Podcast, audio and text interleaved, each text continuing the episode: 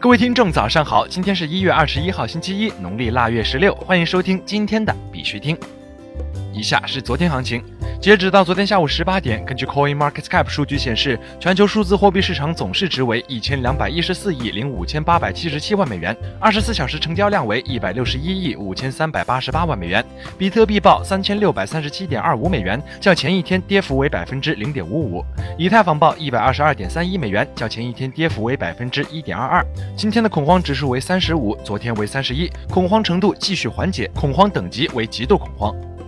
现在盘面上主流币涨跌各异，在经过昨天一波陆续震荡后，继续保持维稳态势，交易量缩窄明显，后面可能会面临回调的隐患。多个主流币又进入以小幅试探下行为主的局面中，比特币也开始出现横盘震荡的迹象，空间越来越小。三千六百点是一个关键的试探位，不上三千七百点，要突破三千八百点的难度就很大，因为三千八百点是目前比特币的一个分水岭。上方套牢盘陆续增大，市场缺乏量能刺激，近期的成交量明显缺乏持续性，多个币不断联动，回踩磨人的耐性。目前在三千六百八十点还在试探，大概率还会继续再下行回调，支撑位三千六百点依然不变。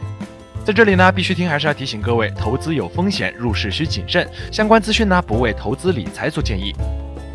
以下是新闻播报，今日头条：新加坡表示，数字货币交易所需申请牌照合规运营。据 B Plus 新加坡消息，一月十四号，支付服务法案通过新加坡国会审议，已被正式立法。新加坡教育部部长代表新加坡经管局表示，经管局将于近期向相关产业进行咨询，并正式出台这项法案的执行办法和豁免条款。这项法案将直接影响众多在新加坡市场中的数字货币交易所、钱包以及 OTC 平台，并将从风控和合规两个方向对相关业务进行全面监管。中国网基于区块链的一带一路可追溯商品数据库正式启动。据中国网消息，近日由中国网“一带一路”网与中追溯源科技股份有限公司联合发起的一带一路可追溯商品数据库正式启动。数据库将采用三维三 D 码、区块链技术、RFID 三位一体的产品追溯系统网络平台，为每一件商品附上唯一的身份证，确保每一件商品都能实现来源可查、去向可追，有力杜绝假冒伪劣产品。国内新闻：长沙推出基于区块链的智慧零售行业云，打造智慧街区。据新华网消息，今天中电云网智慧零售行业云发布暨天心区智慧新零售商圈建设签约仪式在长沙举行。中国电子总经理助理、中电互联董事长朱立峰介绍，基于区块链的智慧零售行业云的推出，是天心区与中电互联携手打造长沙市首个智慧街区的关键一环，是中电互联落实长沙市委市政府千人帮牵起的重要举措。波场社区推出加密货币支付卡 TRX，以实现线下消费。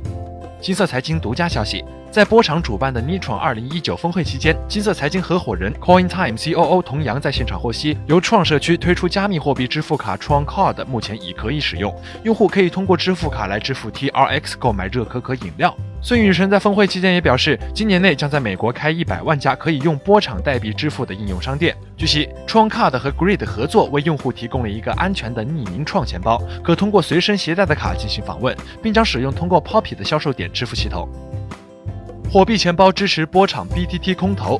据火币官方消息。火币钱包宣布支持波场 BTT 空投，用户将 TRX 存入火币钱包，便可自动获得该空投。在此基础上，火币钱包启动了王者归来钱包助阵活动，为用户追加额外的空投福利。火币钱包相关负责人表示，目前火币钱包的空投力度是最大的。此前，波场斥资1.4亿美元收购 BitTorrent，并推出 BTT 代币。法制网表示，严禁利用区块链概念传播违法有害信息。据法制网消息，在以2018年营造风清气正网络空间的十大事件中，着重提出严禁利用区块链概念传播违法有害信息。文章称，区块链作为一项新兴技术，具有不可篡改、匿名性等特性，在给国家发展带来机遇、给社会生活带来便利的同时，也带来了一定的安全风险。针对当前一些不法分子通过区块链概念与传播领域的结合，传播违法有害信息，实施网络违法犯罪活动。损害公民、法人和其他组织合法权益的行为，国家已出台相关规定进行治理。国际新闻：美国怀俄明州推出法案，将虚拟货币定义为无形个人财产。据 Coin Telegraph 报道，美国俄亥明州推出一项法案，该法案将加密资产分为三类：数字消费资产、数字证券和虚拟货币。该法案将属于这三类中任何一类的资产定义为无形个人财产，并将虚拟货币与法定货币同等对待。欧盟监管机构表示，若比特币 ETF 获批，可减少对加密货币的监管压力。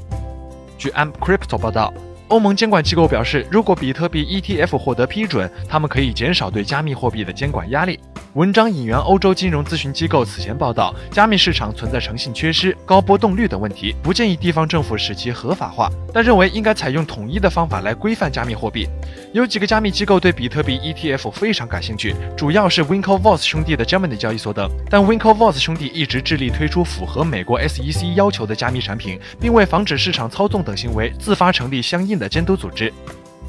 俄财政部副部长表示，加密阶级卡交易在俄罗斯是合法的。据 Bitcoin.com 报道，俄罗斯财政部副部长阿列克谢表示，使用加密货币借记卡支付商品和服务费用与俄罗斯法律并不矛盾。他认为这些交易是合法的，这是因为卖方收到了俄罗斯卢布形式的钱。阿列克谢还表示，加密行业已经朝着积极的方向发生了改变。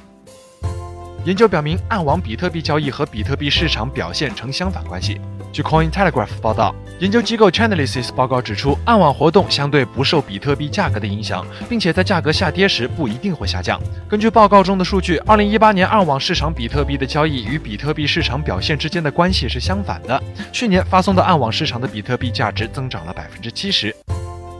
韩国加密货币交易所 Comi 的两名领导者因为进行欺诈性交易被判入狱。据 Block Impress 消息，韩国加密货币交易所 Comi 的两名领导者因涉嫌在平台上进行欺诈性交易而被捕。该公司的首席执行官 Choi 被判三年徒刑，而另一名领导 Park 被判处两年徒刑。根据检察官报告，两名被告利用机器人在其平台上制造了五百万笔交易，以欺骗投资者。